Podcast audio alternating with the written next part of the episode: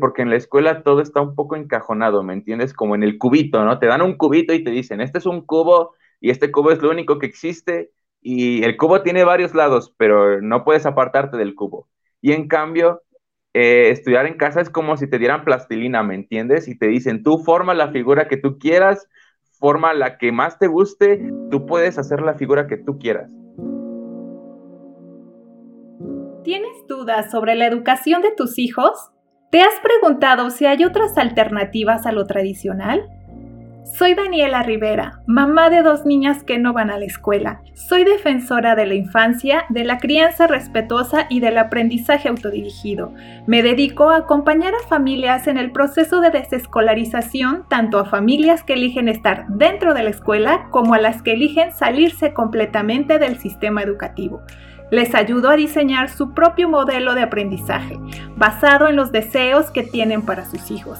Aquí vas a escuchar a expertos que nos ayudarán a darnos cuenta de que otra educación es posible. Vamos a compartir lo que sabemos y si tienes dudas, por favor, háznoslas llegar. Esto es para que tú tomes la opción que más te convenza. Hola, buenas tardes a todos. El día de hoy nos acompaña Elías, es el primer varón que nos hace el honor de dar su testimonio. La verdad es que siempre, pues es la mayoría mujeres las que siempre levantan la mano. Muchas gracias, Elías, por sumarte a esta serie de testimonios y gracias a María José por el enlace contigo. Y adelante, eh, preséntate, platícanos cómo, cómo fue que estudiaste en casa, tú antes estabas en escuela, después no. ¿Cómo fue? Tú platícanos. Ok, bueno, antes que nada, pues muchas gracias por invitarme. Aprecio muchísimo el, poder compartir mi historia. Eh, como lo dijo, yo soy Elías, tengo 22 años y estoy terminando mi carrera de ingeniería en biomedicina o biomédica, como quieran decirle. no hay ningún problema y pues de verdad que es para mí muy emocionante hablar de esto porque son años increíbles, es una experiencia única el estudiar en casa. Yo desde chiquito, pues mi mamá siempre como que lo tuve en claro, ¿no? Decía ella que ella quería estar con nosotros, que quería pasar tiempo, ¿no? Y pues la educación en casa a mi mamá se le hizo como la mejor idea. Ella sí se animó directo a dar el salto, ¿no? El salto que tal vez pues muchos papás, yo me imagino que deben estar bastante nerviosos, ¿no? El hecho de tener que decir, ay, pero ¿qué va a pasar si yo saco a mi, a mi hijo de la escuela? ¿Qué va a pasar si le, lo privo de todos sus amigos? ¿Qué pasa si crece en una burbuja, ¿no? Como muchos dicen. y mi mamá se animó, ¿no? Dio el salto de, de, fe, por decirlo de alguna manera, y desde pequeños nos empezó a, a educar en casa, nos llevó con un método que se llama Accelerated Christian Education, y empezamos eh, con otras familias que también querían como desescolarizar a sus hijos. Empezamos con ellos, pero mi mamá nos llevó aparte. Mi mamá nos tenía, eh, yo en ese momento tenía, si no me equivoco, cuatro años de edad y mi hermana tenía dos. Y mi mamá dijo, no, pues yo voy a ser su maestra, ¿no? Y pues de inmediato varios, mucha familia y amigos, pues se le fueron encima, ¿no? De que, no, pero es que ¿cómo crees? Si tú no eres maestra, este, mi mamá es doctora, ¿no? Entonces, pues, tú estudiaste medicina, no estudiaste pedagogía, enseñanza, tantas cosas. Y mi, y mi mamá decía, no, pero pues yo sé que puedo hacerla con mis hijos, sé que si me aplico, pues yo puedo hacerlo, quiero enseñarles inglés desde pequeños, tantas cosas. Y mi mamá se aventó, ¿no? Entonces, eh, mi hermana tenía dos años, yo tenía cuatro. Y empezamos, ¿no? Y con ese método éramos mi mamá, mi hermana y yo todos los días, ¿no? Ese era mi salón de clases. Luego yo, ya que estamos grandes, bromeo con mi hermana ¿no? y le digo, no, pues es que ni cómo pelearme contigo si tú eres todo mi salón. Entonces me peleaba contigo y pues ya no tenía nadie con quien jugar en todos los recreos. Y entonces, pues fue pasando los años y como que de verdad te das cuenta, ¿no? De que esa inversión de tiempo, pues de los de parte de los papás es muy necesaria, ¿no? De que no solamente es es el recurso. No estoy diciendo que no sea importante proveer para tus hijos, pero de verdad creo que, creo que el recurso más valioso que puedes invertir en ellos es el tiempo. Y fue algo que mi mamá de verdad que nunca, nunca escatimó darnos, tampoco mi papá, mi papá de verdad que yo lo quiero muchísimo porque él apoyó a mi mamá, ¿no? eh, eh, me he fijado que hay muchos casos, ¿no? En los que como que generalmente, como tú dijiste, ¿no? Las mamás son como las más aventadas a, a estudiar en casa, las mujeres dicen, no, vámonos a casa, sí se puede, y los papás como que son los más reservados, los más como de, oye, pero es que ¿cómo le vas a hacer? ¿Cómo le vamos a hacer con los hijos? Pero mi papá decidió apoyar a mi mamá, le dijo, bueno, si tú crees que puedes hacerlo, pues nos lanzamos. Y estuvimos en esta escuela por aproximadamente siete, menos como cinco o seis años que mi mamá era nuestra maestra y éramos nosotros los únicos en kinder. Entonces, después mi mamá dijo, bueno, pues creo que es hora ahora de volvernos más radicales y nos vamos a la casa. Y ahí sí fue como mi, papá como que sí se le movió el piso porque dijo, ay, jole, a la casa. Bueno, por, por lo menos en la escuelita pues estábamos con niños mucho mayores que nosotros, eran de, de primaria, secundaria, pero aquí sí era ya educación en casa de de veras. y entonces mi mamá pues hizo que nos llevaran como unos escritorios a la casa y de verdad que fue padrísimo. Tengo muy buenos recuerdos de jugar con mi hermana. Fue un tiempo en el que escuché, vi la conferencia de María José y vi cómo ella explicaba, ¿no? Cómo ella y su familia iban a las conferencias del hogar educador. Y yo, yo para mí era como el evento del año, ¿me entiendes? Así como hoy en día, no sé, son los Óscares o las Olimpiadas, es, en ese año para mí el evento del año era ir a la convención del hogar educador, los oradores que había, el material, todo para mí era simplemente enriquecedor. Y fíjate que me he fijado que uno de los estigmas que muchos tienen es no el, la clásica frase, no, es que tus hijos no van a socializar, ¿no? Es que quiénes van a ser los amigos de tus hijos. Pero de verdad que yo les puedo decir de que aparte de las familias que hay dentro de la comunidad de los que estudian en casa, de los que escogen la desescolarización, de verdad que si los padres tienen la actitud correcta, eh, hay opciones increíbles para hacer que tus hijos conozcan el mundo, que, tengan amigos, ¿no? Por ejemplo, yo tengo aquí en la ciudad de Pachuca hay eh, un instituto de artes. Entonces, desde que estábamos pequeños, mi mamá vino con nosotros y nos dijo, ¿qué quieren aprender? ¿Qué quieren hacer afuera de la casa? Mi hermana, por ejemplo, ella es muy habilidosa con los deportes. Todo lo que sea deporte a mi hermana se le da de una manera increíble. Entonces mi mamá motivó mucho a mi hermana. Ella, ella destacó muchísimo en natación y en ballet. Y de verdad que era muy buena. Ella llegó a estar en, eh, el, ay, como en el preequipo de nuestro estado de natación. Ya por otras razones ya no pudo continuar, pero de verdad que mi mamá nos acercó muchísimas opciones para poder conocer gente de, otras de otros lugares, incluso de otros estados. Este, yo siempre me, yo, siempre he sido un poco más artístico, por eso los lentes. este, y yo me incliné mucho primero por artes plásticas y dibujo, y de verdad que tengo unos recuerdos increíbles, ¿no? De cómo yo eh, una vez al año exponíamos nuestras pinturas frente a la escuela, ¿no? pero no solo ante niños, o sea, también ante gente que pues libre, o sea, la entrada era libre a la Galería de Arte Infantil y yo exponía mis trabajos y recuerdo que igual me emocionaba muchísimo y conocí, em, a partir de ahí empecé a conocer a gente muy diferente que aunque tal vez pensaba diferente a como yo, lo, yo y mi familia lo hacíamos, te enriquece, ¿me entiendes? Te enriquece la diversidad de la gente que conoces, de las maneras de pensar, de la cultura, y de verdad que siento que esas oportunidades no las tienes tan seguido en la escuela.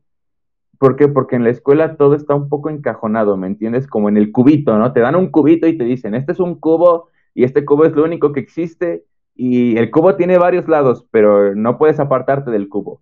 Y en cambio, eh, estudiar en casa es como si te dieran plastilina, ¿me entiendes? Y te dicen, tú forma la figura que tú quieras, forma la que más te guste, estas son las formas que hay pero tú puedes hacer la figura que tú quieras. Y entonces, para mí, por ejemplo, me encantó estudiar guitarra. Yo estudié guitarra clásica y española. Igual, lo mismo, conocí a gente increíble. Tuve a un profesor muy bueno que él estudiaba arpa, estudiaba muchas, tocaba muchos instrumentos y él me enseñó mucho acerca del arte, acerca de la música, ¿no? De cómo ver el mundo desde un punto de vista artístico.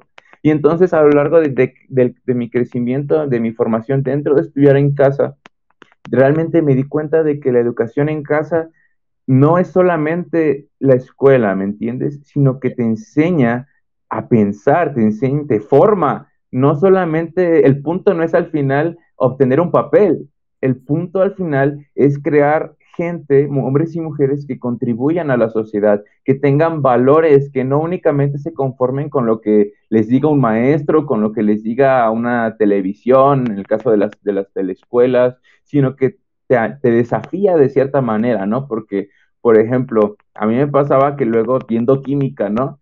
Iba con mi mamá y le decía, oye mamá, pues ¿qué onda con esto de química? Y esto ya fue durante la secundaria o inicios de la preparatoria y me decía, hijo, le dijo, mira, la verdad no me acuerdo muy bien. Y me decía, mejor investiga y yo te ayudo. Y entonces es esa, esa frase, investigalo tú, de verdad que te abre muchísimo el panorama, te abre las oportunidades porque no te acostumbras únicamente a que venga un maestro y te diga, es A, B, C, D, E, sino que vas tú y dices, ok, pero ¿por qué A es A?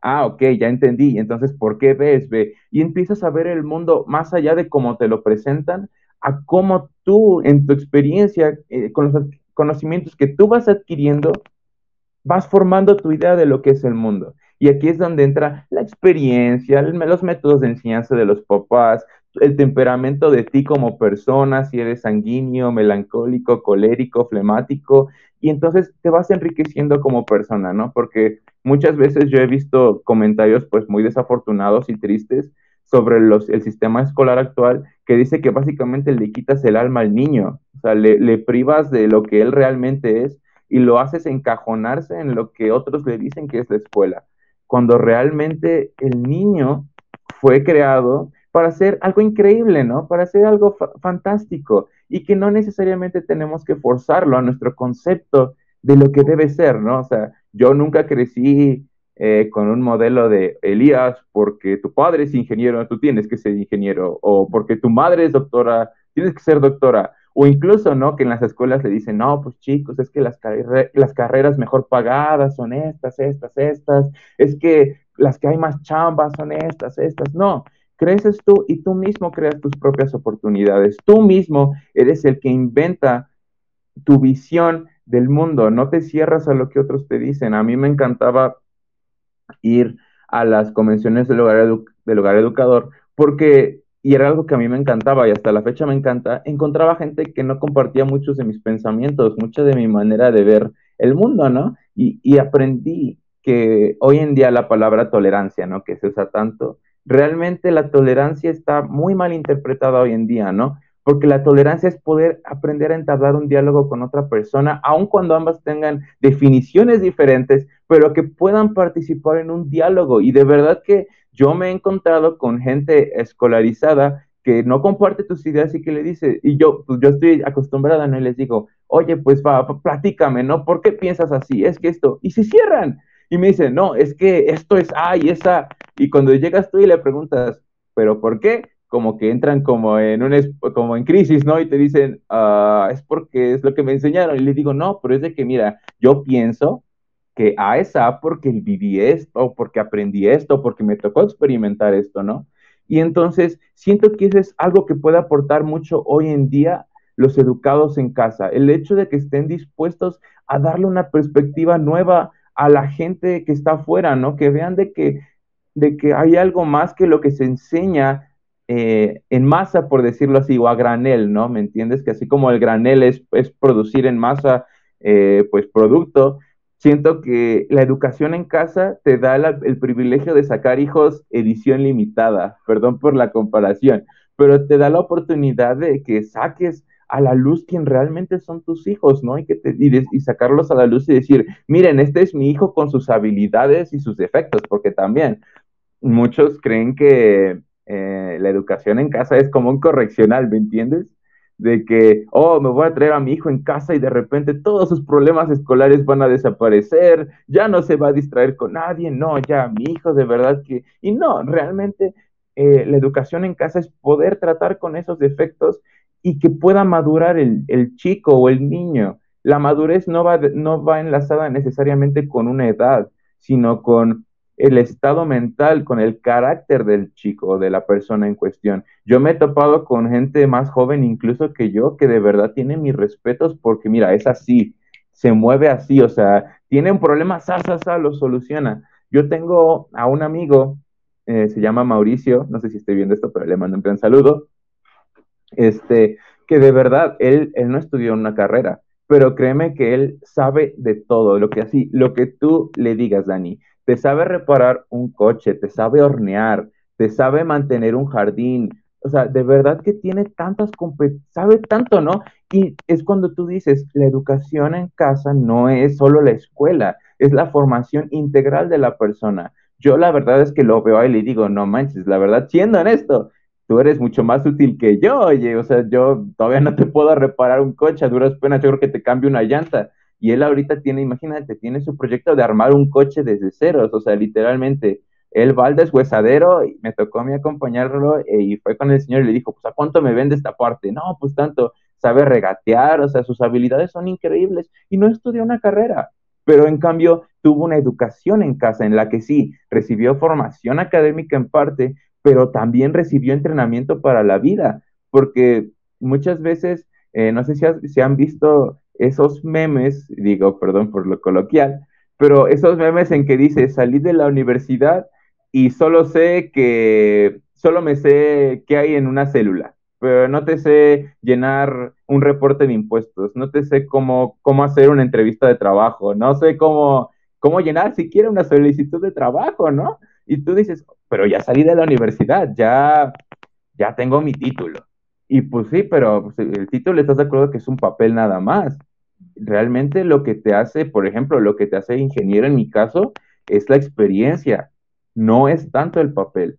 Y creo que el hogar, el hogar educador, la educación en casa, te da esa oportunidad de que a lo largo del camino los conocimientos que tú vayas adquiriendo los pongas en práctica, que no, son, que no únicamente te limites a llenar un libro, ¿me entiendes? No, no te limites a hacer un apunte en la libreta, sino que puedas ir más allá de ese apunte y decir, oye, por ejemplo, no sé, a mí me encantaba ir al bosque con mi papá y en una de esas tuve la oportunidad de ver un murciélago y por meses yo estuve fascinado con, con, este, con biología, con los animales, con las plantas. ¿Por qué? Porque entonces tienes esa impresión viva de ese conocimiento que adquiriste y lo enlazas y dices, oye, es que esto no es solamente algo que leí, es algo que viví, que pude experimentar y fue increíble y asombroso. Y fíjate, muchas veces, ¿no? El, el comentario, vuelvo al mismo comentario, ¿no? De que es que tus hijos van a vivir en una burbuja. Créanme que eso no es cierto. O sea, depende más bien de ti como papá, qué tan, qué tan interesado y qué tanta fe le tienes a la educación en casa, al hogar educador. ¿Por qué? Porque si tú inviertes en tus hijos, créeme que esa inversión va a dar resultados. De verdad que yo he visto resultados espectaculares con gente que fue educada en casa y ahorita son adultos increíbles, o sea, son gente que aporta a su comunidad, que aporta a su sociedad una de ellas, por ejemplo, son dos amigos que yo tengo, ahorita ya tienen su negocio de gocha, uno ya hasta tiene casa, o sea, y dices, wow, o sea, son casos contados. si, si, si te vas a los que fueron escolarizados, son muy contados los casos de que a mi edad pues ya tengas tantas cosas, ¿no? Y en, la educación en casa son casi, o sea, te los puedo nombrar por montones, ¿no? Gente que yo conozco que digo, wow, o sea, realmente fue entrenada para la vida, no solamente fue a una escuela o no solamente siquiera recibió educación académica, sino que realmente recibió la capacitación para poder sobrevivir hoy en día y lo mejor aún, para poder ayudar a otros. Porque finalmente creo que ese es uno de los puntos más importantes, ¿no? Que si queremos eh, criar a gente piadosa, a gente con, con una buena moral, es importante los valores que tú le enseñas desde casa. Y creo que también es bien importante que tú desde casa tienes la libertad de enseñar y educar a tus hijos. Ahorita, pues, ya hoy en día está todo muy cambiado en las escuelas, ¿no? Ya ni siquiera sabes qué les están enseñando, de repente nada más llegan y te dicen, es que me enseñaron esto, ¿no? Y tú como papá, pues puedes decir, pero yo, eso me tocaba a mí, ¿no? O eso yo te lo tenía que enseñar porque yo pienso de manera diferente, ¿no? Y pues como papá dices, no, pues ya me agarraron durmiendo, ya me madrugaron. Y, y la educación en casa te permite decir, yo voy a tomar el control de, de, la vida de mis hijos. Yo soy el que va a enseñarle, yo soy el que va a educarlo, porque finalmente hoy en día se maneja mucho, ¿no? Que el Estado es el que debe de, es el principal encargado de velar por el bienestar de tus hijos. No, eso es falso. Los encargados de velar por el bienestar de sus hijos son los padres. Yo jamás, nunca voy a creer de que eh, alguien de gobierno se interese más, más, por tus hijos que tú. O sea, habrán casos muy aislados o muy raros en los que sí definitivamente hay algo mal, pero en la mayoría de los casos estoy seguro que el que tiene el mejor interés en el bienestar de un niño son sus padres.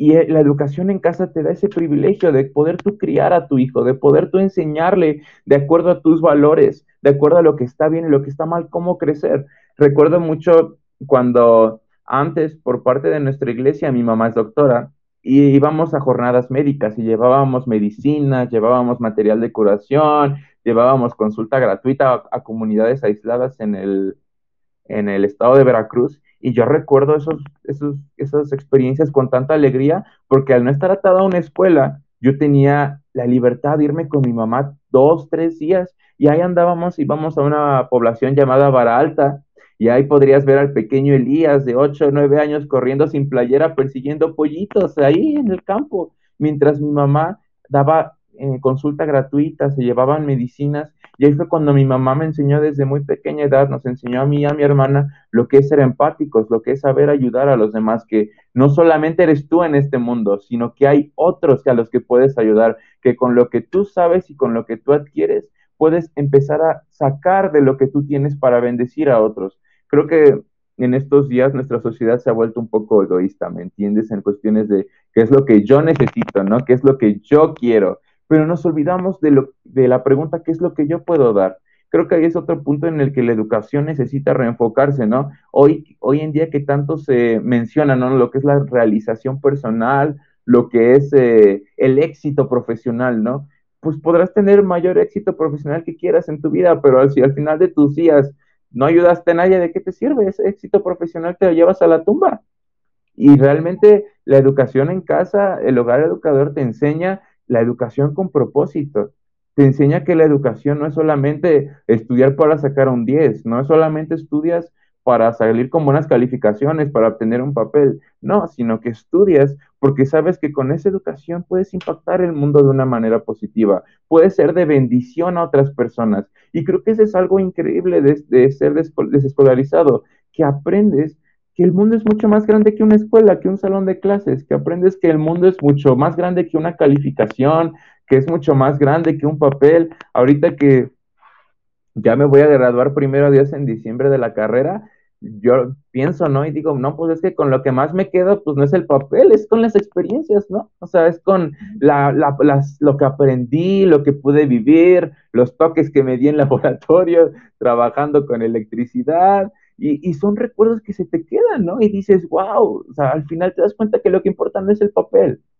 Y sí, la, escuela es importantísima, claro que sí. Yo de verdad que estoy tan agradecido con mis papás por haberme dado la oportunidad de estudiar, de, darme la oportunidad de poder estudiar una carrera, pero me enseñaron también que eso no lo es todo, que esa es nada más, si algo yo he aprendido es que la educación es una herramienta, no es el fin. Y muchos papás, y lo digo con mucho respeto y mucho cariño, este, muchos papás confunden esto y dicen, no, es que el fin es la educación, el fin es que mi hijo esté preparado, cuando no, el fin es que tu hijo crezca y tenga las herramientas para vivir y para ayudar a otros en el proceso, que crezca para ser de bendición, ¿no? Que a mí me encantaría, ¿no? Si algún día Dios me da la oportunidad de tener mis hijos, de entrenarlos para que ayuden a otros, ¿no? Y yo les enseñaré los valores que a mí me dieron mis padres desde mi propio punto de vista, no desde el punto de vista de un maestro, no desde el punto de vista de un sistema educativo, no desde el punto de vista del partido en el poder, porque también sabemos que eso influye, sino que yo realmente le paso mis valores, mi esencia a mis hijos. De eso se trata también.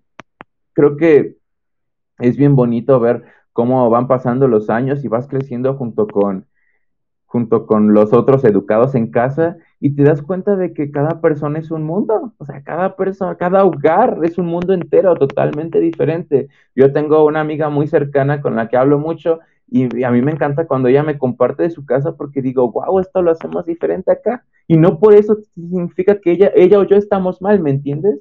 Sino que realmente entendemos que hay diferentes dinámicas familiares, diferentes maneras de trabajar y vemos que funcionan. Y entonces es cuando no, se te cierra tu mundo. A mí yo disfrutaba mucho, tuve la oportunidad de ir a dos viajes, uno aquí en México y el otro a Tailandia, este, en el que fueron chicos de muchas partes del mundo.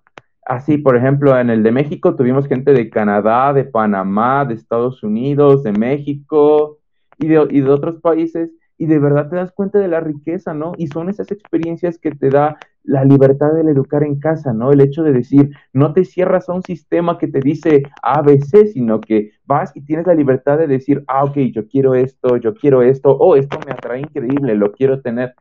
Y en ese viaje, yo de verdad que te revoluciona la mente conocer gente de otros lados, ¿no? Porque conoces distintas maneras de ver la vida, distintos puntos de vista y te revoluciona lo, académico también, porque yo tuve la oportunidad, he tenido, gracias a Dios, la oportunidad de conocer gente preparadísima. Fui a un congreso el año pasado, se llamó el Congreso Latinoamericano de Ingeniería Biomédica, y me tocó conocer a alguien de la Universidad de Finlandia. No, no recuerdo bien de dónde era la universidad.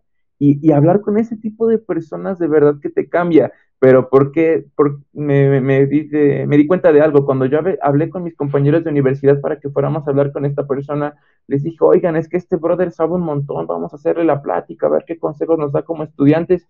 Y ellos dijeron, no, el clásico, qué pena. Y yo, pero ¿por qué pena? Y así yo, yo pensando como homeschooler, ¿no? Pero ¿por qué pena? Es, pues, es una persona preparada y ya, ¿no? Y este, y yo dije, no, vamos, al final nadie quiso ir conmigo. Y dije, pues me voy solo, pero de que voy, voy.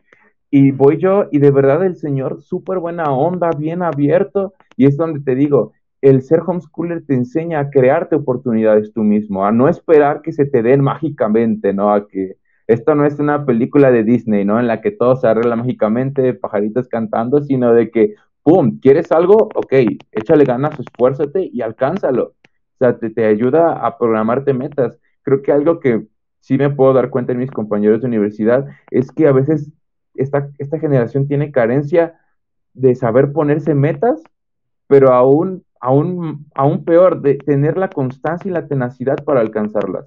Esta generación como que ya está acostumbrada, ¿no? A todo rápido, todo fácil, y si no, y si no lo obtengo al, al poquito tiempo, lo voto. Sino que en cambio, estudiar en casa te enseña constancia, perseverancia, a de que si tú no tienes cuidado con tus calendarios académicos, pues te retrasaste, papá, y ahora vas a tener que sufrirla, porque ¿quién te va a estar ahí presionando para, para que lo hagas? Porque digo, cuando tienes 8 o 9, pues está tu, tu mamita, ¿no? Que te dice, a ver, hijito, ponte a trabajar, ponte a hacer escuela. Pero ya cuando tienes 15, 16, 17, pues como que ya mamita ya está un poco, un poco pasado, ¿no? Y me ha tocado ver en la universidad cómo, porque conozco a otros homeschoolers que igual estudian universidad, cómo ellos tienen la capacidad propia de ponerse sus metas y cumplirlas. Así se, yo en una relampagué, los homeschoolers tienen una capacidad increíble para ponerse metas y alcanzarlas porque están acostumbrados a ser autodidactas, casi se me va la palabra, autodidactas. Ser autodidacta es uno de los mayores regalos que te da el ser homeschooler. ¿Por qué? Porque al tú mismo tener que capacitarte, tú mismo aprendes, ah, ok, no me lo enseñó este profe en la universidad, pero sabes que está YouTube, está Google, está tantos lugares hoy en día y tú no se te cierra tu mundo, ¿no? Dices, a ver por dónde me muevo, pero de que aprendo, aprendo. Y eso es algo que se te enseña desde casa. Porque te voy a decir algo, ni siquiera en las escuelas te enseñan eso. Muchas veces a mí me ha tocado ver cómo mis profesores de universidad yo les explico, es que no entiendo, y me dicen, ay, pues, ay, chécalo. O, ay, pues eh, después te digo. O y yo digo, madre mía, pues ¿por qué no? Si se supone que usted es el profesor. Pero ahí, te digo, son las, son las dificultades, son las oportunidades disfrazadas de dificultades las que hacen que un homeschooler crezca, ¿no? Porque también, eh, sí, como homeschooler, pues a veces sí te pega un poquito el hecho de que digas, bueno, no tengo un profesor de química, no tengo un profesor de física o de matemáticas, que son como las áreas en las que yo veo que generalmente la gente se preocupa más. Y digo, bueno, puede que no tenga un maestro, pero pues tengo el internet, tengo, tengo la biblioteca de mi ciudad, tengo algo, o sea, no sé cómo le hago, pero de que aprendo, aprendo. Y es donde tú mismo tomas responsabilidad de tu educación ya no le echas la culpa, ay, es que el profe no enseña bien, ay, es que esta materia no funcionó, es que no, ya no culpas al sistema, te enseñas a ti mismo a, hacerte responsable y a asumir responsabilidad por ti mismo y te enseña a que no dependas de otros, porque oh, entiendo que sí tenemos que aprender a depender de otros, pero no en el sentido de que si él no hace, yo no hago. Si él no enseña, yo no aprendo. Si yo no veo, no experimento, no, sino que te aprendes a moverte tú solo y a decir, ok, quiero aprender de esto, me muevo para acá, quiero hacer esto, pues veo qué hago para poder aprenderlo. Tuve una experiencia porque yo a los 18 años, pues ya como que decía, ay, pues como que yo quiero empezar a ganar dinero, este, saber qué hago, ¿no? Y tomé un trabajo en una crepería, y, en un lugar de crepas, y me encantó mi trabajo, o sea, y, y me encantó, pero nuevamente te topas con la mentalidad encajonada de, otras personas, ¿no? Que, por ejemplo, yo recién llegué, me pagaban lo mismo que mis compañeros de trabajo. Nos pagaban, por ejemplo, mil pesos a la semana. Y, yo llegaba y decía, no, pues vamos a hacer esto, vamos a hacer esto. Y me decían mis compañeros, no, ¿para qué? nadie lo revisa, nadie lo hace. Y yo decía, bueno, pero pues si nadie lo hace, pues vamos a hacerlo nosotros, ¿no? Vamos a poner las pilas nosotros. Y me subieron el sueldo a mí. A las dos semanas vino el supervisor y me dijo, ¿sabes qué? Te vamos a subir a 1.200 pesos a la semana. Oye, pues 800 pesos al mes, pues no está nada mal, ¿no? Y, mis compañeros como que sí se quedaron así como de trabajo, se quedaron como de, mm, ¿Por qué? Porque nuevamente volvemos al mismo punto. Están encajonados, ¿no? A si tú no haces, pues tú no hagas. Si nadie ve, ¿cuál es el problema? Y realmente, eh, como te digo, te capacita para la vida, te capacita para tomar entrevistas de trabajo, para, para establecer lo que es la ingeniería social. Te enseña muchísimo eso yo tengo, tengo el gozo de poder decir, gracias a Dios, de que siempre me he llevado bien con mis maestros. O sea, no sé por qué. Y todos mis compañeros me dicen, es que eres un barbero y quién sabe qué.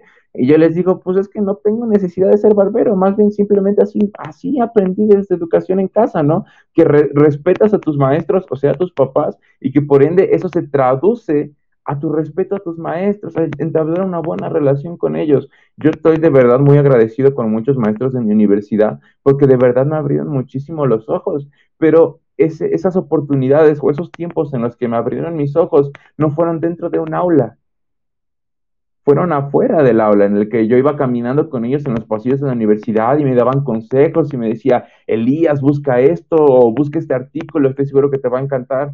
Tuve incluso el privilegio de hacer un viaje con un maestro. O sea, fuimos de viaje a un, a un congreso de la carrera y no, en ese congreso, imagínate, él me presentó con el representante de ingeniería biomédica de Centroamérica. O sea, dime qué oportunidades se te presentan, ¿por qué? Porque sabes de ingeniería social, sabes de cómo ser persona, ¿me entiendes? No, no estás entrenando como alumno, estás entrenado como persona y es muy diferente, o sea, hoy en día las escuelas y la mayoría de las universidades te dan mentalidad de, empleado, ¿no? De, pues saliendo de aquí, chicos, pues esperamos que encuentren trabajo. Y, y, un profesor que yo respeto muchísimo me dijo, no, ustedes no piensen así, ustedes piensen, saliendo de aquí pongo mi negocio, pongo mi empresa o a ver qué hago. Y mis papás igual me enseñaron eso. Mis papás son muy trabajadores. Yo los admiro muchísimo a los dos. Y ellos me enseñaron, Elías, en la vida todo es trabajo, a descansar al panteón. Y me dijo, sí, disfruta, sí, gózate, pero me dijo, pero si quieres algo te va a costar. O sea, échale, papá. Y fue bien padre ver cómo eso a lo largo de los años ha dado resultados bien bonitos, de verdad que sí. Y entiendes otro concepto que es la gratitud. Creo que hoy en día eh, está muy, muy de moda, ¿no? El concepto de, en inglés, de self-made, de como que yo mismo me inventé, ¿me entiendes? De yo he llegado hasta acá por mis méritos, por mis logros, por mi capacidad. Y educar en casa te da un sentido de gratitud, de decir, oye, es que si yo pude aprender, es porque mis papás me ayudaron, es porque alguien en internet, así sea un completo desconocido, creó un artículo del cual yo aprendí. Y vas con esa óptica a la universidad. Y lo que otros confunden con ser barbero, tú sabes que es gratitud. Y ese sentido de gratitud es el que te inspira a dar a otros. Hay, este, hay un versículo en la Biblia que me gusta mucho que dice que de gracia recibes y de gracia das. Es decir, tú no hiciste nada para merecerlo. Y por lo tanto, no puedes esperar que otros hagan créditos para que entonces tú los ayudes, sino que nace de ti mismo el ayudarlos, el poder aportar a los demás. A mí me encantó muchísimo gente que a mí me ha ayudado a, lo largo del camino, que ha invertido en mi vida y que yo de verdad que cada que puedo les agradezco porque sé que si he llegado hasta aquí es por ellos, por lo que ellos invirtieron en mi vida, empezando con Dios, mis papás, mis maestros. Tuve una maestra de inglés increíble con la que estuve siete años. Ahorita ella ya se mudó a otra ciudad, pero en cuanto yo apliqué a la universidad, me dijo la universidad, tú ya exentaste todos los cursos de inglés, en toda la carrera no vas a tener que hacer inglés. Y yo ese mismo día le mandé un mensaje, le, le dije, oiga maestra, pues nada más quería decirle que pues me dijeron esto en la universidad y pues quería darle las gracias porque pues esto se debe a usted. Y, y me mandó una nota de voz muy emotiva, ¿no? Porque porque es cuando supongo que tú como maestro, como adulto, ves que tu inversión dio resultado, que viste que tu tiempo, que tu esfuerzo realmente vale la pena. Y creo que eso es como un ciclo, ¿me entiendes? De alguien te ayuda a ti, tú ayudas a otra persona y esa persona ayuda a otra persona y así sucesivamente. Y es algo que la educación en casa te da bien bonito. Yo siempre me apoyé muchísimo en otras personas. Recuerdo mucho a un compañero que tuve, se llama Neftalí, que yo para esto, imagínate, pésimo en matemáticas y terminé estudiando en ingeniería. Este, llegué yo a la preparatoria y era malísimo, así de verdad malísimo en matemáticas y me regresaron como dos niveles, dos años escolares de tan mal que yo estaba en matemáticas porque se me dificultaba muchísimo, ¿me entiendes? Tenía muchas lagunas. Y me se sentó conmigo la maestra y me dijo, Elías, ¿qué hacemos? Y le dije, y aquí, producto de responsabilidad personal, le dije, regrésame. Yo mismo me hago responsable de ponerme al corriente. Y me dijo, ok, me regresaron dos niveles y yo dije, madre mía, ¿qué hice? ¡Qué pena! Porque todos mis compañeros pues ya tenían material de preparatoria y ahí me ves a, mí con material de secundaria. Yo dije, no, qué pena. Y dije, ok, le echamos ganas, no hay problema. Y hubo un compañero que me apoyó muchísimo y me dijo, yo te enseño, yo te explico, ta, ta, ta, ta, ta. Y pude repuntar en matemáticas, pero ¿por qué? Por la inversión de otras personas. Mi papá es ingeniero también y ahorita durante la carrera me ha servido de tanta ayuda, de tanta bendición mi papá que me ha explicado, que me ha ayudado. Pero ¿por qué? Porque también hay una relación de por medio. Si algo me he fijado es que hoy en día es muy difícil que alguien escolarizado tenga un vínculo cercano con sus papás. Sí, hay casos en los que sí se llevan bien, ¿no? Como de, jejeje, papá, te quiero, pero hasta ahí, ¿me entiendes? Eh, yo tengo mis amigos, tú eres mi papá, como que ahí, ¿no? Pero cuando creces como homeschooler tienes la oportunidad de que de verdad tus papás se vuelvan tus amigos que de verdad ellos crezcan contigo, porque también, déjeme decirle a los papás que estén viendo esto, ustedes como papás van a crecer también, porque al ver a tu hijo crecer, al verlo madurar, al verlo, sí, cometer también sus propios errores, pero también cometer sus propios aciertos, te va a llenar de orgullo. ¿Por qué? Porque sabes que no dependió de un sistema, que no dependió de un maestro, dependió de la formación que tú le diste. Y es donde dices, wow, ahora sí que sí sirvió lo que hice. Entonces, Créanme, y se las vuelvo a repetir, toda inversión que ustedes hagan en sus hijos de tiempo, de esfuerzo y de, dinero va a dar resultado. Pero, pero la cuestión es como, es estar dispuesto a dar ese salto de fe. Porque ese salto de fe es como, está un poco inhabilitado por la presión social que hoy en día, ¿no? Y yo, y yo me doy cuenta porque apenas le dices a alguien, me acuerdo que cuando entré a la universidad me decían, oye, pues tú, ¿tú en dónde estudiaste? Porque te, te preguntan, ¿no? Y yo, ah, estoy en casa. Y todos así con cara de, oh, madre mía, ¿no? ¿De dónde llegaste? Y yo, pues es que es muy X, ¿no? Pues, a mí se me hace lo más natural del mundo, porque digo, el punto, para mí el punto central de la educación académica es la formación que te dan. Y llegué allá a la universidad y te digo, de verdad que yo estoy bien agradecido con mi universidad y con mis maestros porque ha sido un tiempo increíble pero digo, a final de cuentas es solo una herramienta, ¿me entiendes? O sea, yo no me quedo aquí, o sea, ya terminé mi universidad y lo que sigue, ya, ya estoy planeando otras cosas que me gustarían hacer, pero Homeschooler también te enseña a, estar siempre en movimiento. Nunca estás conforme, nunca estás sentado de brazos cruzados diciendo, pues ahora a ver qué pasa, ¿no? Sino que estás listo y dices, ok, no hay oportunidades, creamos las oportunidades, hacemos lo que tengamos que hacer para poder aprender a mí me causa mucho gozo ver cómo algunos de mis amigos homeschoolers ya están estudiando hasta maestrías. Y, yo digo, vaya, ¿no? O sea, qué padrísimo. Otros de mis amigos ya empezaron sus propios negocios y te das cuenta, ¿no? De que ellos entendieron y, sus, y sus, sobre todo sus papás entendieron que la educación no es el fin. La educación es, el es una herramienta, es un medio por el cual tú alcanzas tu propósito en tu vida, tú alcanzas tu meta en tu vida. No solamente decir tener un papel en tu pared y colgarlo, porque el día que fui yo a, a ver mis cuadros de graduación, como que los vi y dije, ay, ¿a poco tanto esfuerzo para nada más poner un cuadro en la pared? Y dije, no, pues la verdad es que como que no lo vale. Y dije, no, pues que lo que de verdad te llevas de la universidad no es el cuadro, no es el título, es la experiencia, es la madurez, es el conocimiento que adquiriste. Eso es lo que importa. Y, sobre todo, pues también saber, ¿no? De que no es imposible. Muchas veces como que muchos papás, eh, sobre todo los hombres, ¿eh? Porque los hombres somos un poco más cabeza dura, desgraciadamente. Los hombres entramos así como con era de, pues a ver cuánto dura. Yo creo que en dos, tres años, pues ya valió, este, esta es solo una etapa, solo estamos probando, queremos experimentar, pero tenemos que saber tomar decisiones radicales, ¿me entiendes? Hacer radicales con lo que pensamos, con lo que decidimos y decir, pues va, me voy a casa con todo, o sea, nada de nada de tener un plan B, ¿me entiendes? O sea, este es mi plan A, la Z, y vamos a hacer que funcione, porque como que la gente ve que te dice, no, me voy a ir a casa, pero tienen debajo de la manga su plan B, ¿no? Y nada más están esperando a que falle el plan A para decir, plan B, vámonos de regreso a la escuela. Porque también, déjenme decirles algo, la educación en casa no está libre de riesgos, no está libre de problemas, no está libre de dificultades. Y prefiero decirles, sí, la educación en casa es, es difícil a veces, es complicada, pero vale la pena, vale la pena tomar esos riesgos, enfrentar esas dificultades, porque los frutos que da son mucho mejores que los que podrías obtener en un sistema.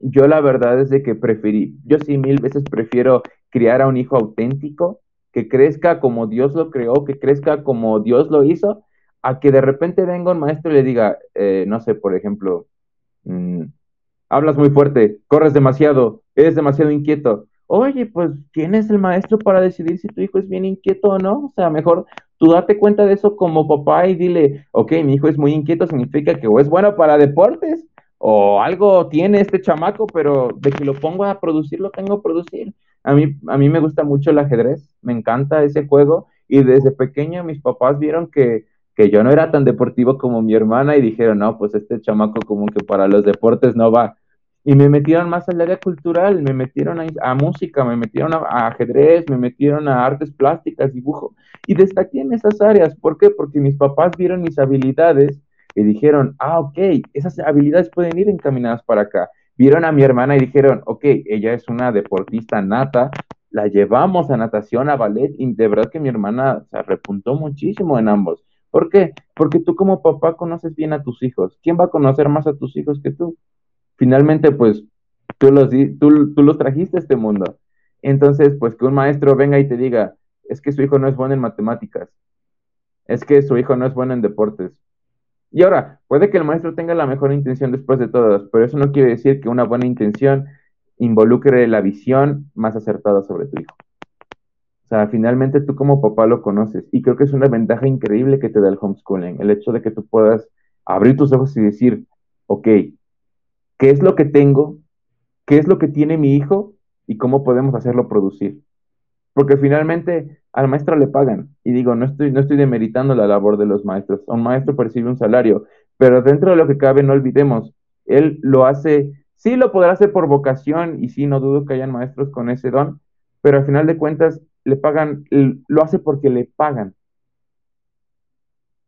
Y estoy segurísimo que por más vocación que tengas, va a ser muy diferente tener a tu papá y a tu mamá que lo hacen por amor y por interés genuino, que por alguien que por más que te, que te aprecie y que quiera lo mejor para ti, lo haga porque le pagan. Yo creo que son muy contados los maestros que se atreven a decir, no, pues yo doy asesorías gratis.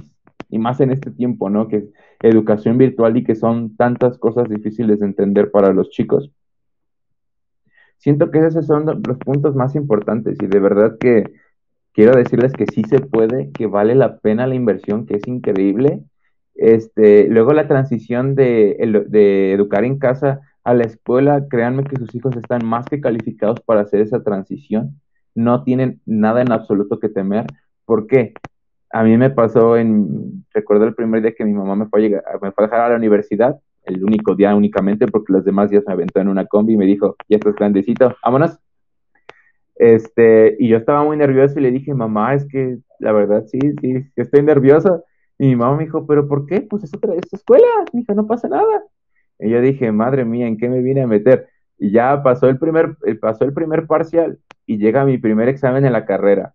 Y para colmo de matemáticas, dije, no puede ser posible. Y dije, de este examen va a depender el resto de mi confianza para la carrera, porque si me va mal, ya vaya. Y dije, bueno, pues vamos, no importa, no importa. Y ya entrego mi examen y dije, y pasó mi mamá por mí y me dice, ¿cómo te fue? Y le dije, ¿qué tan vaso medio lleno o vaso medio vacío, mamá? Y me dice, no, pues dame el vaso medio lleno. Pues un 7. Y mi mamá, ¿qué? ¿Cómo que un 7? Y yo, pues es que no estoy seguro. O sea, me preparé, investigué en internet, no entendí algunos temas y los vi. Al día siguiente viene el maestro y, y dice mi nombre, Elías Pérez. Y yo, tan, tan, tan, tan. Y yo dije, y pues uno siempre, yo estaba acostumbrado a que pues, mis calificaciones eran privadas. Entonces dije, bueno, pues no hay bronca, ¿no? Pues mi calificación es mía y nada, nada más Dios, yo y mis papás lo sabremos. Y, en eso que empieza por orden de lista, yo soy de los últimos. Y me fijé que él iba diciendo el nombre y la calificación. Y yo, no es posible. Y yo diciendo que soy educado en casa, dije, voy a poner en deshonor a todos los que estudian en casa. Entonces ya dice mi nombre, Elías Pérez. Y yo, a ver qué dice, dice 9.7. Y yo, ¿qué? Así como de, disculpe, ¿no se equivocó? Y me dio mi examen, ¿no? Y me equivoqué en una, en una, es más, ni siquiera me equivoqué, fue por un, fue por un signo, o sea, algo minúsculo de matemáticas. Y me dijo, decidí nada más quitarte tres décimas, me dijo, porque 10 es para, ¿qué? 10 es, para los dioses, algo así me echó. Y yo, y yo, ay, este 9-7. Y ahí tengo todavía mi examen, ¿no? O sea, como recuerdo de que realmente sí se puede. Entonces, la transición es, mm, la transición tiene su chiste, sí, pero no, no es difícil para nosotros. ¿Por qué? Porque estamos entrenados para ello. No estamos entrenados para nada más ir y rellenar. Estamos entrenados para aprender y para vivir la universidad, para tomar buenas decisiones, para saber cuándo es momento de divertirte y cuándo es momento de decir, ¿sabes qué? Tengo que estudiar, tengo que dedicarme a esto, me, sabe, me hace falta esto, y te enseña lo que ya te había dicho, te enseña responsabilidad personal.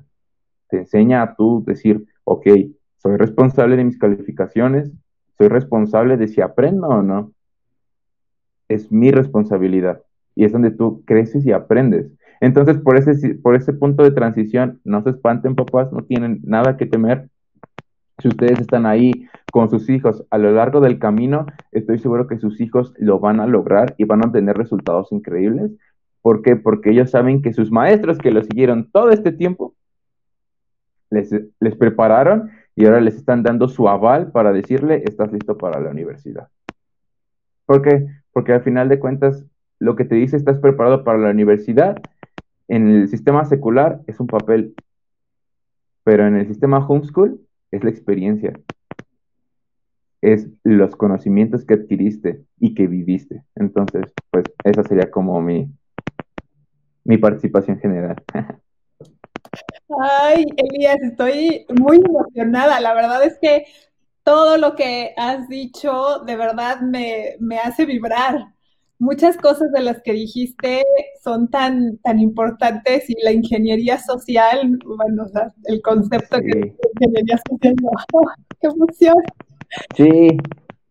Oye, pero a ver, eh, de, de todo, hay muchas cosas, a ver, primero organizo muchas cosas que, que, apunté para preguntarte, pero eh, empezando, ¿no? Los, las familias a veces piensan que, que, los educados en casa, pues es para genios o es para ricos o es, no, pues es que ellos porque pueden, ¿no? O sea, tú te consideras un genio y tu hermana que es una genia para destacar así en, el deporte eh, o que tienen poderes especiales?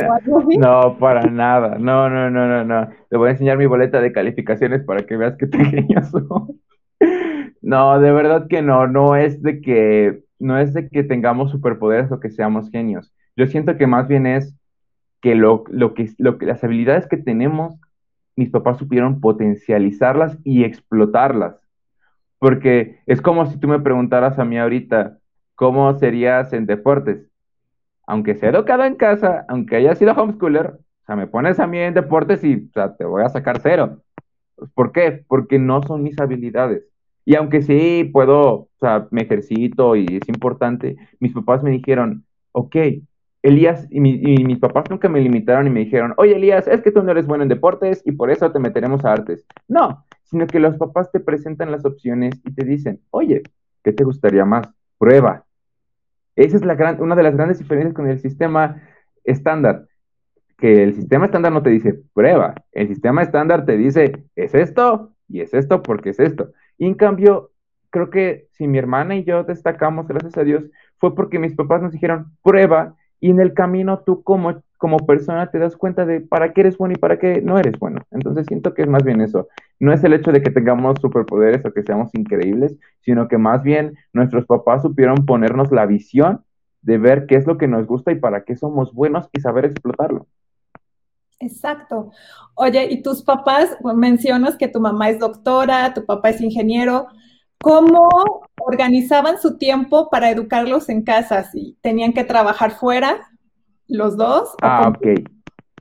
Sí, mi papá siempre ha trabajado de tiempo, de un trabajo de tiempo completo, pero muchas veces él llegaba en la noche y muchas veces las dudas que guardábamos de matemáticas y las guardábamos a él.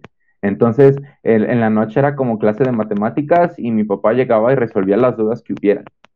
Y mi mamá mi mamá, como te digo, mi mamá es profesionista, pero ella sí decidió quedarse en casa. Ella dijo, pues tengo un, eh, volvemos al mismo punto, ¿no? Tengo una carrera, pero pues mi carrera no era el fin. Mi carrera es un medio. Y ahora lo voy a usar para educar a mis hijos. Y mi mamá pues sabía inglés, mi mamá tenía muchas competencias y ella se quedó como, con nosotros como maestra de tiempo completo. O sea, ella no salió a trabajar sino hasta que yo tuve como 13 o, 13 o 14 años de edad, que ella se esperó para salir a trabajar y cuando salió puso su negocio. Esa fue una de las razones por las que mi mamá dijo, bueno, miren, ya no les puedo poner tanta atención, pero váyanse a este lugar que usan el mismo método que nosotros usamos en la casa y van a estar con otros chicos semi parecidos a ustedes. Muy pero de verdad que mis papás balancearon muy bien su tiempo, la verdad es que son de, dos de mis héroes. Qué bonito. Oye, otra cosa, hay papás que me dicen, ok, los saco de la escuela o los sacaron de la escuela, ¿Cómo hago para que tengan iniciativa? Mm, ¿Como que estén animados al respecto? O sea, para que ellos puedan decidir qué quieren aprender. Eh, ah. Digo, estando en la escuela te dan, te dan todo, te dicen que hagas que todo, ¿no? Sí. Si estar en casa, los papás están esperando, ah, a ver, pues, dime qué quieres, ¿no? Sí, sí, sí. Mira, algo que siento que hoy en día como que hay demasiadas opciones, pero simplemente no las conocemos. Eh, algo que a mí me ha encantado es la cantidad de recursos que hay en Internet, la cantidad de recursos que hay eh, en nuestras ciudades. Digo, ahorita pues por la pandemia es un poco complicado, pero de verdad que yo he encontrado tantos cursos de cosas que a mí me gustan en Internet. He encontrado cursos de electrónica, de programación, de música, de, de tantas, ¿me entiendes? De tantas cosas. O sea, oportunidades hay. Y, es lo mismo. Es como acercarle a tu hijo como un menú, ¿no? Y decirle, estas son las opciones, ¿cuál quieres probar? Es acercarle las opciones al chico, porque también yo entiendo que pues es un poco rudo, ¿no? El hecho de que te saquen de la escuela, llegas a tu casa, te sientas en la mañana, en el primer día en tu comedor y dices, ¿y ahora qué? Eh, siento que es más bien sí sacarlos, pero también tener un plan, ¿me entiendes? O sea, no es nada más sacarlos, porque si no, sí puede volverse un poco caótico, sino es sacarlos y tener ya un plan tú y decir, ok, ¿sabes qué? En la semana uno nos vamos y vamos a ver el Instituto de Artes, vamos a ver el Instituto de Deportes, vamos a ver esto, esto, esto, y luego tu hijo tú escoges. Y en lo que tú escojas, te apoyo. Y, y, al mes puede que el hijo te diga, ¿sabes qué, papá? Por ejemplo, yo, yo intenté entrar a una escuela de fútbol, no duré ni los dos meses. Y fui con mi mamá y le dije, es que sabes qué, mamá, pues como que no. Y mi mamá me dijo, ok, no hay problema, te saco. Y es la oportunidad de que tu hijo pruebe, que tu hijo vea qué es lo que le gusta y lo que no. Y que una vez que veas que encontró lo que le apasiona y en lo que es bueno, le digas, vas con todo y te apoyo y te apoyo, O sea, ¿me entiendes? Es un, es un balance que tú tienes que tener como papá. Me encantó también, digo, es que ya todo lo dijiste, ¿no? O sea, tú respondiste mis, mis preguntas, todo. Sí, pienso que lo bonito de educar en casa, como dices, o sea, es el hecho de que podemos decidir qué es lo mejor para nuestra familia en vez de que alguien más nos diga qué es lo mejor para nuestra familia, ¿no? Sí, exacto, sobre todo eso, porque hoy en día, como tú dices, esa libertad de escoger, eh, creo que es algo, uno de los, uno de los privilegios que está en decadencia hoy en día, ¿no? La oportunidad de escoger. Y, sobre todo, mira, ya el, sistema de por sí ya está muy mal, ¿no? Y como te digo, ser homeschooler te enseña a pensar. O sea, tan simple como eso, te enseña a pensar por tu propia cuenta y decir, esto es lo, esto es lo que hay, hay tantas opciones, pero por estas razones que yo pienso que ves la mejor y la tomo. ¿Por qué? Porque muchas veces tanto los gobiernos, los sistemas educativos, las escuelas, ya te van a presentar sus modelos de lo que es mejor. De acuerdo a sus valores, de acuerdo a sus creencias, de acuerdo a lo, que ellos piensan que es. Pero irte a casa significa decir, a ver, aguanta, y volvemos al mismo punto. Y es algo que se ha venido muy fuerte últimamente. Mis hijos no le pertenecen al Estado. Mis hijos no le pertenecen a un sistema educativo. Mis hijos son mis hijos y por lo tanto yo decido cómo los educo, cómo llevo su educación, obviamente con ayuda de, o sea, sí se vale pedir ayuda, ¿no?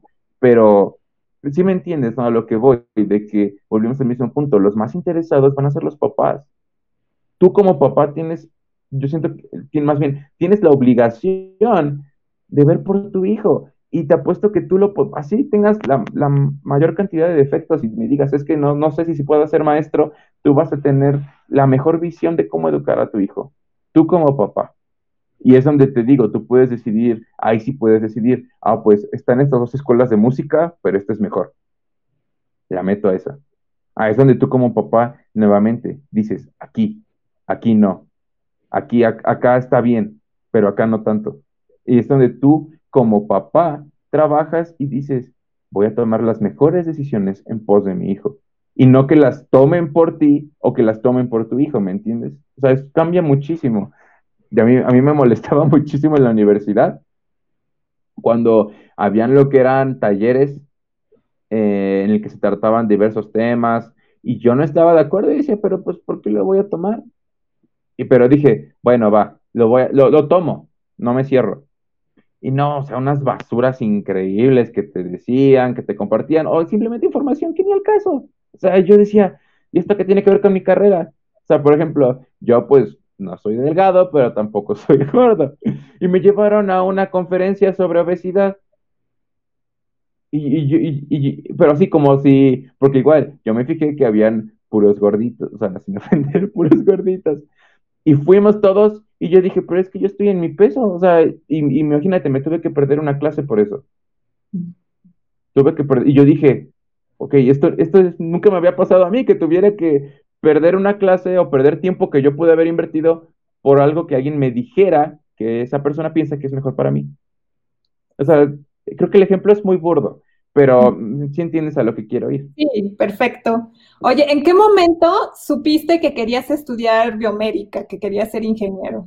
Ingeniero, pues fíjate, es bien curioso porque yo originalmente quería estudiar medicina, porque pues mi mamá es doctora, siempre la vi y dije, no, pues de aquí soy. Y mi mamá, pues sí, estaba, pues estaba contenta con mi decisión, pero me decía, mira, quiero que estés bien seguro, te voy a presentar otras opciones. Y fuimos a ver una universidad que es la Universidad Politécnica de Pachuca.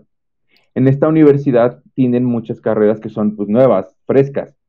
Y, y me, originalmente yo no fui a ver biomédica, yo fui a ver biotecnología. Y pues le dije a mi mamá, no, nada que ver, esto qué, no me gusta. No, le dije a mi mamá de broma, no quiero trabajar con opales. Así, bromeando con mi mamá. Y mi mamá me dijo, no, pues vamos a ver las demás carreras. Y yo no quería. Mi mamá me dijo, mira, vamos a ver biomédica. Me dice, seguro tiene que ver algo con medicina. Y pues, nuevamente, aquí es donde te digo, aprendes a escuchar a tus papás, aprendes a escuchar las voces de la experiencia, no, las del amigo, las de la amiga, sino que aprendes a escuchar. Y dije, bueno, está bien, vamos. Fuimos, no, me encantó la carrera. sea, lo que me explicaron, la, la biomédica tiene que ver directamente con la medicina, no con el paciente, con la medicina como ciencia, como disciplina, porque aplicas las tecnologías eh, como mecatrónica, robótica, electrónica, diferentes, diferentes campos de la ingeniería a la medicina. Y a mí me encantó, ¿no? Y dije, ok, ya tengo estas dos opciones. Tengo la, nuevamente, tengo el poder de elegir, tengo la capacidad de tomar una buena decisión basada en la información de diferentes fuentes. Y ahí fue donde yo, este, pasaron seis meses entre que yo salí de la prepa para entrar a mi universidad y en ese momento aproveché para irme a un retiro este, por parte de, de una iglesia y ahí fue donde yo tomé la decisión. Fue realmente un tiempo en el que yo dije, tengo estas dos opciones y, luego igual yo dije, soy bueno, sería bueno para ambas. Y dije, a ver, estas son mis habilidades, estas son mis deficiencias, ¿para cuál soy mejor? Y al final dije, ok, tanto por la dirección que yo siento de parte de Dios como por un análisis que yo hice propio, dije, biomédica. Y, créeme que al, día de hoy te puedo decir que estoy 100% seguro de que estudié la carrera correcta, que no me arrepiento de haber tomado la decisión que tomé y pues mira, ya estoy terminando, gracias a Dios. Muchas felicidades por, gracias. por este continuo camino de decisiones que has tomado. Ay, sí. Te has llevado hasta donde estás, digo todos tenemos, tomamos decisiones tal vez afortunadas o desafortunadas, pero todo tiene un aprendizaje. Sí, sí, definitivamente. Entonces, pues también a, los, a las familias que dicen, no, pues mi hijo va, como decías, va a crecer en una burbuja, no se van a desenvolver, no van a hablar con nadie, pues nada más aquí tenemos a Elías, que se desenvuelve súper bien, ¿verdad? Entonces, y todos ah, los, las personas que han sido entrevistadas, los chavos, eh, lo vuelvo a decir siempre, ¿no? Porque es algo que, he visto mucho, que me he dado cuenta de esto, es que tienen una facilidad de palabra increíble. Sí, es que teniendo en cuenta que solo tienes un, generalmente solo tienes uno, dos, máximo tres compañeros de salón, pues tienes que aprender a echarle mucho verbo para llevarte bien. Pues bueno, Elías, te agradezco mucho tu tiempo y que te hayas sumado. ¿Algo más que quieras compartir? Pues solo que eh, si van a llevar a sus hijos en casa, pongan en perspectiva y que no olviden. Lo importante no es lo académico. Eso sí, si se quedarán con algo de esta reunión es eso. La educación no es el fin, es el medio para que sus hijos puedan cumplir sus propósitos. Eh, créanme que eso es lo que más importa, porque al final de su vida no, no vas a quedarte con cuántos diplomas obtuviste, con cuántas carreras terminaste, sino con si cumpliste tu propósito por el cual naciste. Siento que eso es lo más importante, que sus hijos tengan la satisfacción de saber que crecieron cumpliendo su propósito. Eso es todo. Eso es todo lo que eso, decir. desde chiquitos tenemos un propósito y saben, saben cuál es. Desde chiquitos todos los niños saben cuál es. Sí. La escuela y los amoldan, los meten en el molde entonces, lo van olvidando, ¿no? Ya salen. Sí, es como de, salió otra cosa totalmente diferente de la que entró. Ajá, entonces es eso, el, lo, lo, la esencia, ¿no? El saber cuál es el propósito de cada quien. Exacto. Aquí nos dice Marco Vergara, al ingeniero lo hace la práctica y la experiencia. Qué buena definición. Todos los toques en laboratorio que me he dado. Ingrid, bravo, muy bien, yo también estaba así, oh, sí. y Lilia, Lila dice, muy alentador. Claro que sí, el, ver estos, estos chavos, eh, le decía a Elías, verlos ya adultos y que hayan pasado por este proceso, este, pues la vida en casa, ¿no? La educación en casa, a las personas que hemos sido escolarizadas nos da nos abre el panorama y nos da como que energía, nos alienta a, seguir en esto, decir, ok, sí, claro que se puede, porque los Sí. Claro que se puede. Sí, muchas gracias, Elías, nuevamente. Y bueno, bienvenido cuando quieras. Si quieres seguir ah. compartiendo sobre la educación en casa, aquí bienvenido. Ah, muchas gracias. Un placer. Muchas gracias por haber llegado hasta aquí. ¿Y tú? ¿Qué vas a repensar el día de hoy? Pueden seguirme en Facebook e Instagram en arroba aprendizaje autodirigido o al correo recreer y recrear arroba gmail.com. Y como me han pedido que haga un grupo en WhatsApp para recibir los podcasts y platicar sobre desescolarización, por favor mándame un mensaje al número 415-153-0053 si te interesa formar parte. Hasta luego.